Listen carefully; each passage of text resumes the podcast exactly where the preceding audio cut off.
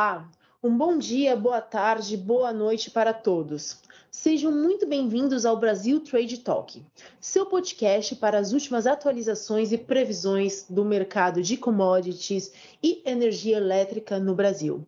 Eu sou a Ana Andrade e faço parte do time de especialistas de commodities e do setor energético da Refinitiv a divisão de dados da London Stock Exchange Group. Aqui comigo estão os meus colegas Cláudio Valejos e Bruno Couto. Cláudio, fique à vontade para se apresentar. Bruno também, passo a palavra para vocês. Boa tarde, pessoal. Meu nome é Cláudio Valejos, sou analista é, do time de, de, Hydrological Research and Forecast da LSEG. É, Bruno, por favor. Boa tarde, pessoal. Meu nome é Bruno Couto. Também faço parte da parte de Power and Research da LSEG. Muito obrigado, Cláudio e Bruno, pelas apresentações. Impulsionado pela Refinitiv, uma renomada empresa global de dados, este podcast traz análises abrangentes e atualizadas para os setores de commodities e energia elétrica no Cone Sul. Se você é um investidor experiente, um trader, ou apenas tem curiosidade sobre os fatores que moldam estes setores vitais, você está no lugar certo.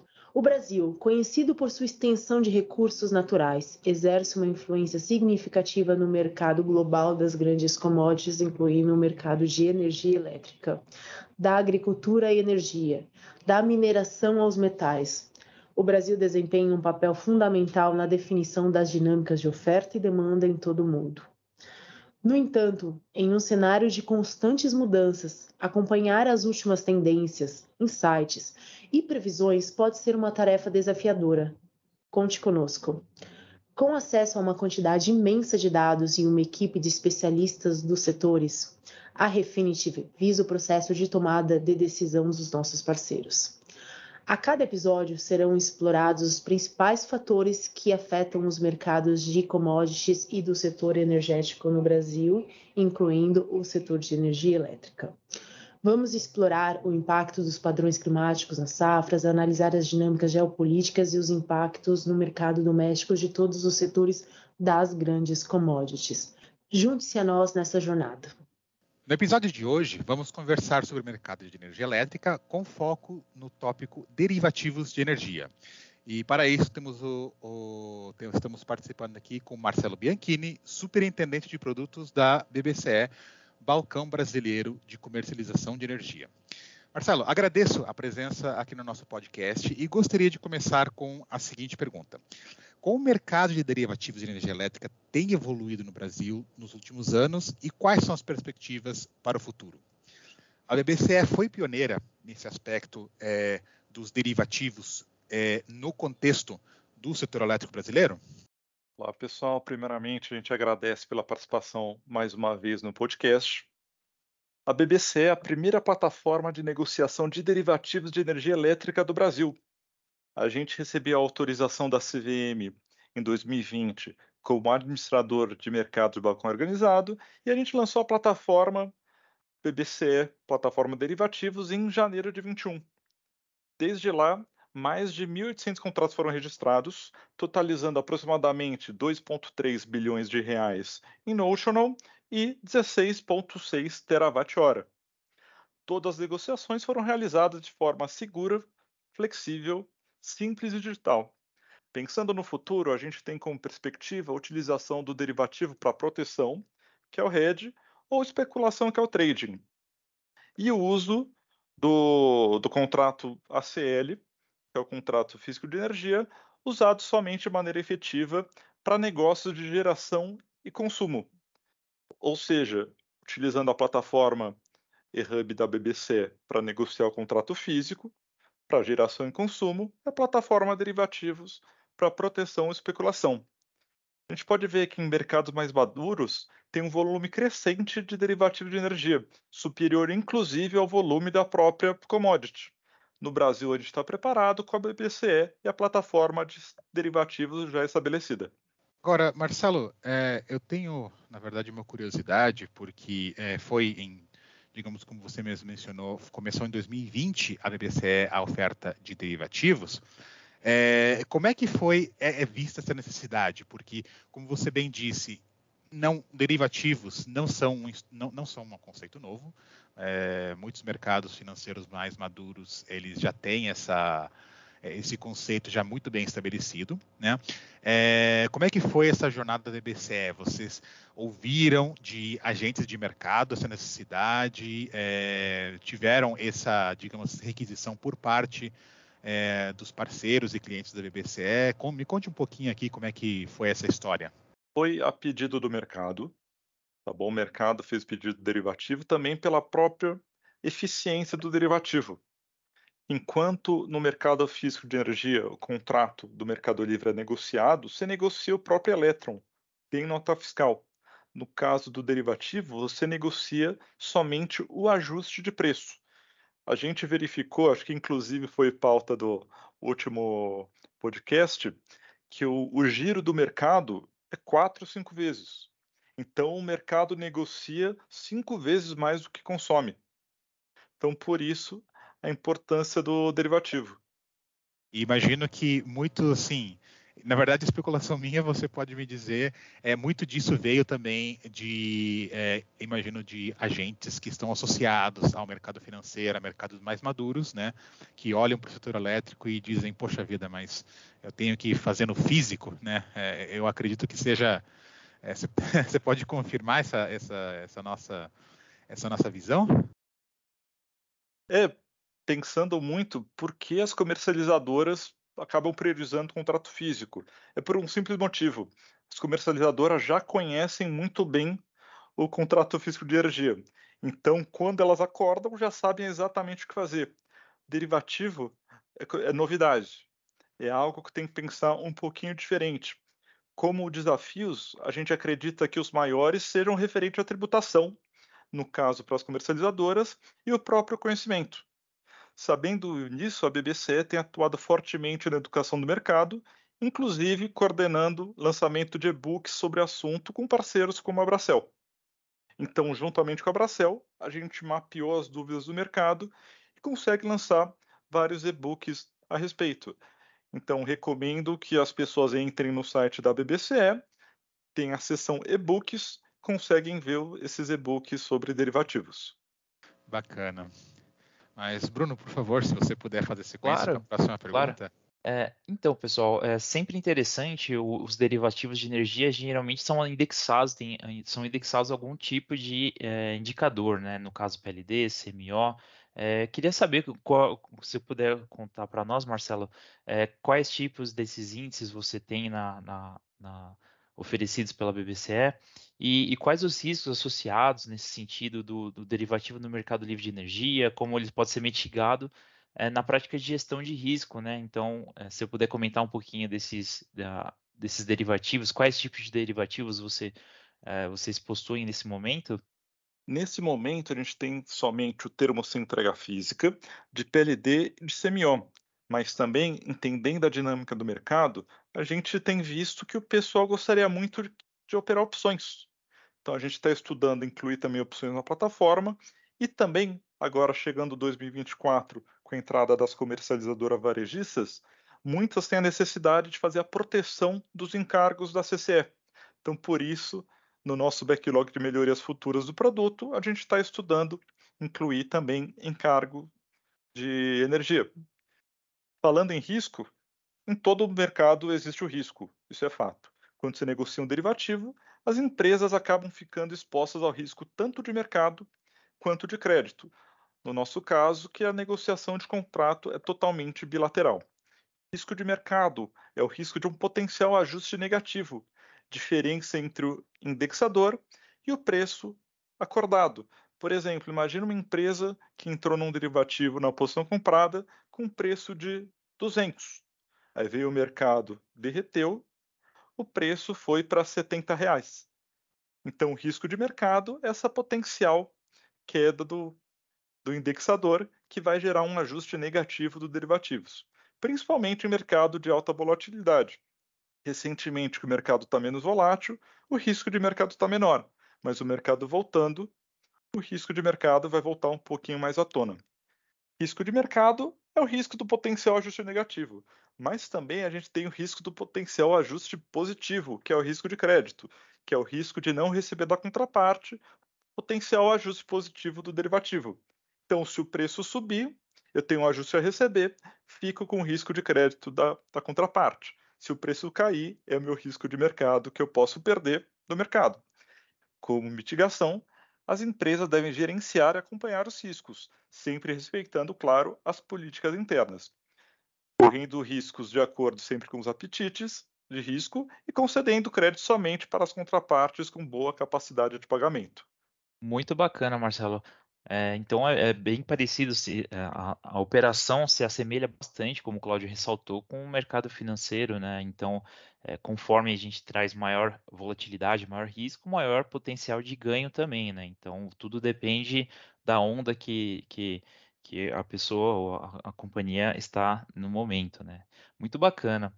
E outra questão que acabou surgindo, né, é, a gente sempre se questiona quais são os principais desafios do aspectos regulatórios e, e operacionais que vocês uh, que vocês podem mapear, que os agentes do mercado livre de energia é, têm ou, ou, estão nesse momento para utilizar os derivativos, assim, e o que pode ser feito para mitigar, principalmente, né? Igual comentei antes, os principais desafios são tributários para as comercializadoras porque tem todo esse desconhecimento de como fazer a tributação. Fora que, por se tratar de, de produtos financeiros, não tem aquela aquele net de, de para piscofins. Então pode haver um prejuízo tributário na operação. Fora que também tem muitas dúvidas relacionadas a como calcular essa tributação.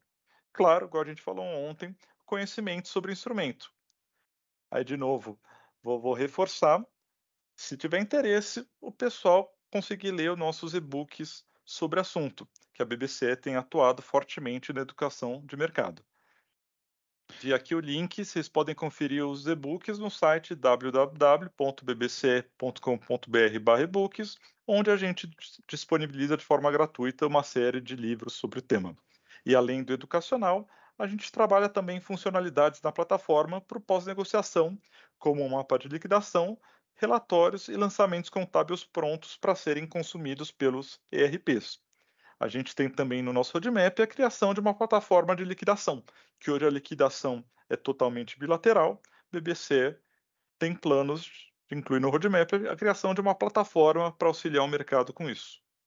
Agora, é, Marcelo, eu, se, se, puder, você levantou um ponto que eu acho que é muito interessante, que é da questão tributária ser o principal desafio regulatório, porque isso vem de encontro a um outro evento, né, que é a abertura do mercado varejista em 2024. Tá? E eu, eu acho que há muitas incertezas. A gente ainda não sabe exatamente como, digamos, qual vai ser a dinâmica né, do mercado varejista. Né?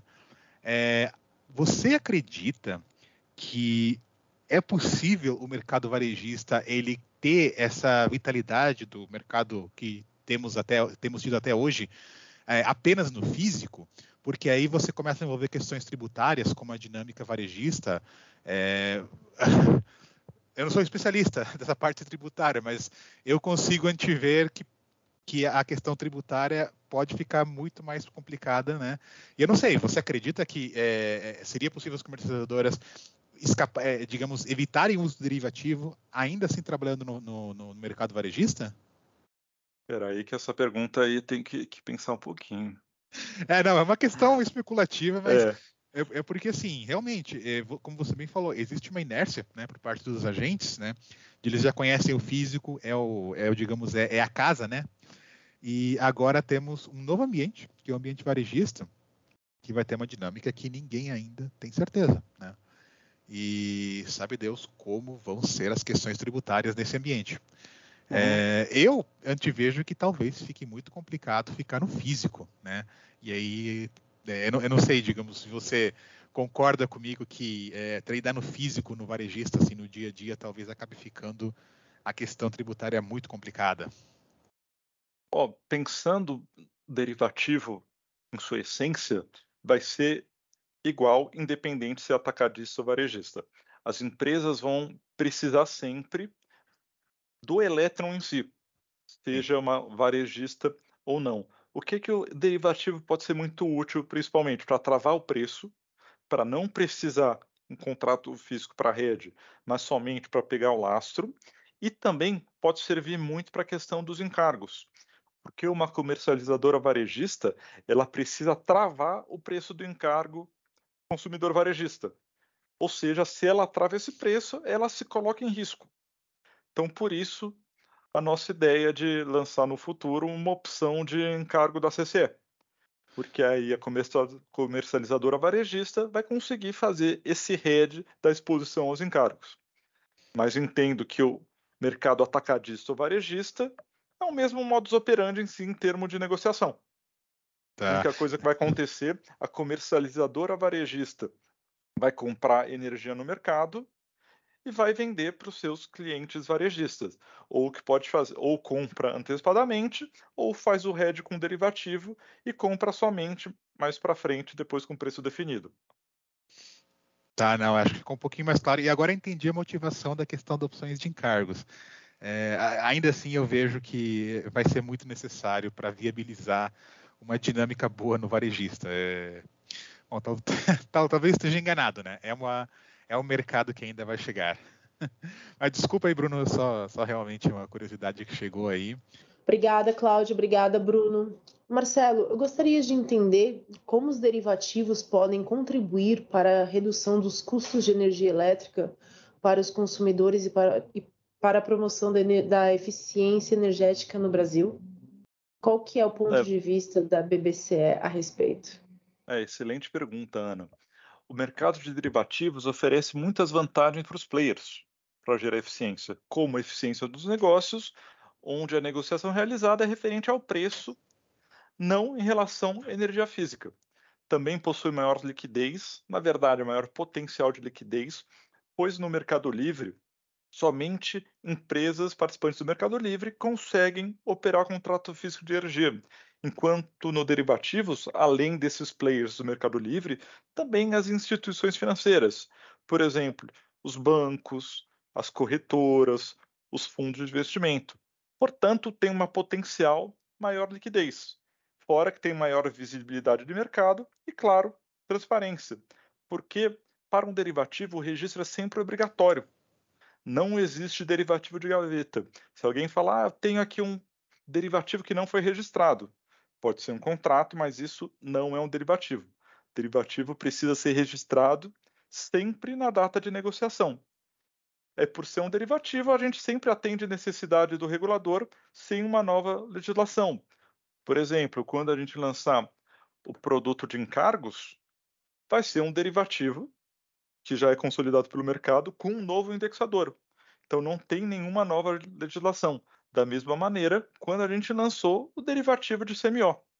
A gente já tinha derivativo de PLD, o CMO foi somente um novo indexador. Então, tendo o indexador disponível publicamente, é possível fazer um derivativo com esse indexador. Os derivativos são instrumentos de proteção hedge.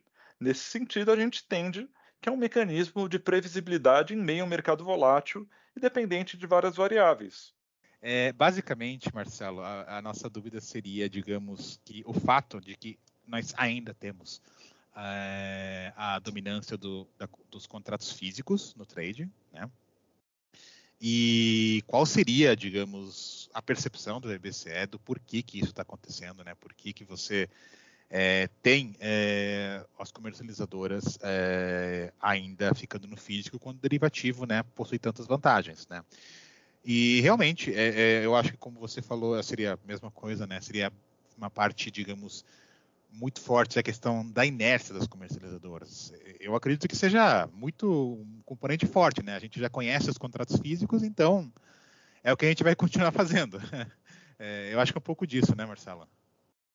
É exatamente isso. A questão das comercializadoras é do conhecimento e já saber o modus operandi do contrato físico, fora a questão tributária, mas pensando em consumidor e gerador, é muito mais o conhecimento e às vezes uma aprovação interna, que para muitas empresas ainda tem o estigma que derivativo é uma coisa ruim, é uma coisa que as empresas perdem dinheiro, assim como aconteceu na crise de 2008 que muitas empresas perderam muito dinheiro com derivativos. Mas derivativo, além da especulação, serve também para a proteção, que é o hedge.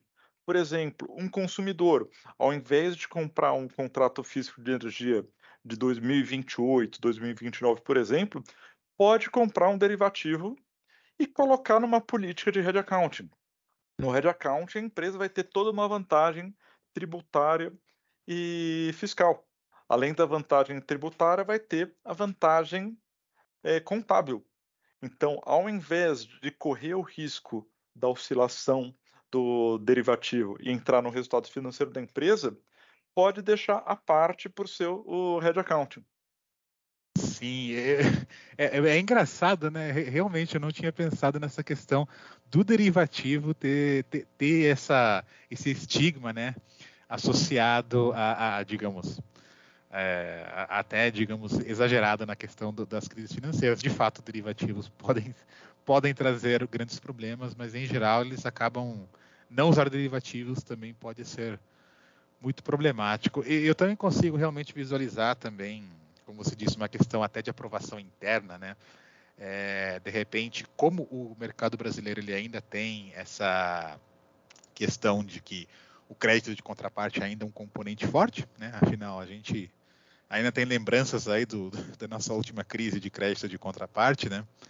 É, como, digamos, às vezes, de repente, por uma aprovação interna, é, a mesa, de repente, define, ah, peraí, mas vamos fechar negócio, mas vamos fazer no físico. Se você não tiver no físico, pô, o que, que, você, que, que a gente está fazendo aqui, né? Eu acho que também deve ter um pouquinho dessa dinâmica, certo? Exatamente. Ah, é...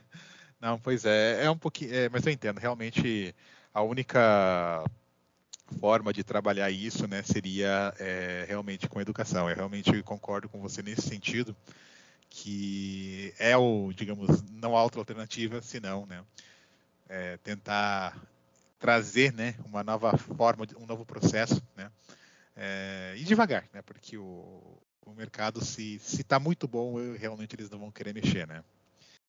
É, Marcelo, eu queria só, só, acho muito, eu acho importante tecer esse comentário que, como educação é, nesse ponto, né, do, dessa parte de derivativos e o trabalho ah, não só da, da, da, da BBCE, mas também em, em, parceria com a Bracel e outros agentes do setor elétrico para o desenvolvimento do setor como um todo, né? A gente percebe que essa ferramenta é uma ferramenta que, que pode dar um, além de, de, multiplicar os ganhos, também pode proteger de forma bastante eficaz a, as perdas, né? Então ele serve como uma ferramenta de hedge mesmo, né? Então ela propicia ali muitas vezes um, um, um multiplicador dos ganhos e também evita aí uma, uma, perda se você estiver lastreado, se estiver bem posicionado, você evita a, uma perda significativa do, segundo uma posição pelos próprios movimentos de especulação do mercado mesmo, né? Às vezes é, uma, uma, uma, alguma modificação do fundamento, alguma coisa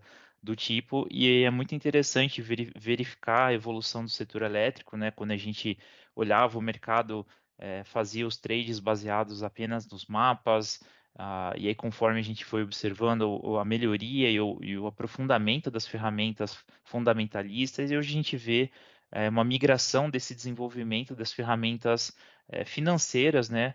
Uh, que já é muito, muito bem sedimentada no mercado financeiro, sendo, uh, estando aplicados agora aí, e também como pela parceria da BBCE com os outros setor, agentes do, do setor elétrico, é, de, uma, de forma a desenvolver ainda mais esse, esse nosso setor. Né? Eu acho que é muito bacana a gente dar esse esclarecimento, né? a gente falar sobre isso, a gente é, sempre pôr uma luz sobre essa ferramenta que, que, que pode aí trazer tantas uh, facilidades para os usuários. Correto, Bruno. Também queria complementar que comparando derivativo com contrato físico de energia, o risco potencial de crédito de um derivativo é menor que o do físico. Porque, por exemplo, imagina que eu sou um comprador de energia. Meu risco é somente o ajuste, que é o, a potencial diferença entre o PLD e o preço acordado. Enquanto no caso do contrato físico, tem o risco de até duas vezes o valor do principal, que a gente gosta até de brincar. Imagina que a minha empresa comprou de outra um contrato físico de energia. Chegou no famoso sexto dia útil, uma empresa vai lá e paga o preço vezes quantidade para aquela empresa. E aquela empresa acabou que está mal das pernas, não vai conseguir nem me devolver o dinheiro, nem me honrar com a energia. Então vai falar, Marcelo, sinto muito e sai com esse dinheiro. Aí que eu vou ter que fazer, vou ter que ir ao mercado e comprar mais energia para conseguir honrar minhas obrigações. Então, enquanto no derivativo eu perco no máximo a variação entre o PLD e o preço acordado, no mercado físico eu posso perder até duas vezes o principal. Por falta de lastro seria isso, né?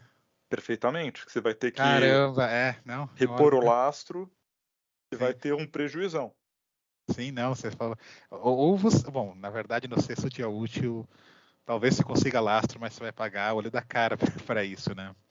Caramba, é, é, é um, eu acho que esse argumento talvez seja um dos piores, assim, né? Poxa vida, você está se colocando no risco de ficar sem lastro na CCE.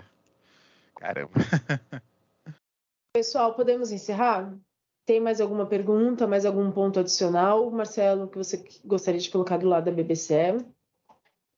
Do lado da BBC, a gente agradece é, ao SEG pela oportunidade da participação no podcast e até a próxima.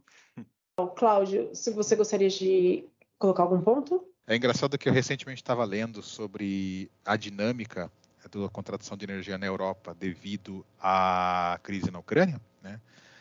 E é uma questão muito complicada, mas em resumo, é, o que, digamos, o, o que, digamos, é, a, a, os impactos no setor elétrico europeu teriam sido muito piores se não tivesse esses recursos derivativos, que já são amplamente fundamentados na Europa. Né? Então, eu, eu, eu li ali os, os digamos, os, os, impactos, né? o aumento brutal do, do combustível, e fala, caramba, imagina se todo mundo tivesse tradando isso aqui no físico, Deus do céu, isso seria absolutamente uma calamidade. E não, não, que, não que não tenha sido um grande impacto, né? afinal, na Europa ainda tem é, os preços de energia elétrica para o consumidor muito altos, né? mas eu realmente eu, eu, não vejo a questão de derivativos como algo que o Brasil possa evitar. Uma hora é, eu acho que o, o, mercado de energia brasileiro vai ter que deixar os, os contratos físicos assim um pouquinho de lado para tradear nessa modalidade um pouco mais financeira mesmo. Muito obrigada, Bruno Couto. Muito obrigada, Cláudio Valejos após essa a nossa imersão no mercado de derivativos de energia elétrica, desvendando como que os derivativos podem se dispor no futuro para o mercado de energia elétrica. Gostaria de concluir o nosso bate-papo focado na plataforma de negociação de derivativos da BBC, Balcão Brasileiro de Comercialização de Energia, Além de agradecer a participação do Cláudio Valejos e Bruno Couto, gostaria de agradecer mais uma vez a presença do Marcelo Bianchini, superintendente de produtos da BBC. Fique à vontade, Marcelo, para compartilhar os seus contatos, seja os seus contatos de LinkedIn, os seus contatos de telefone, aqueles que você se sentir à vontade. Primeiramente, obrigado, pessoal. Vou compartilhar nosso e-mail daqui da área de produtos da BBC, que é produtos@bbc.com.br. Aí qualquer dúvida, fiquem à vontade para procurar a gente pelo e-mail. Lembrando a todos que nossos episódios estão disponíveis no Spotify, Amazon Music e Apple Podcast e também no nosso site refinitiv.com, onde você, além de assistir aos nossos episódios, podem sugerir temas e convidados. Serão muito bem-vindas todas as sugestões. Muito obrigada a todos pela audiência e até o próximo episódio do Brasil Trade Talk. Boa noite, boa tarde ou bom dia.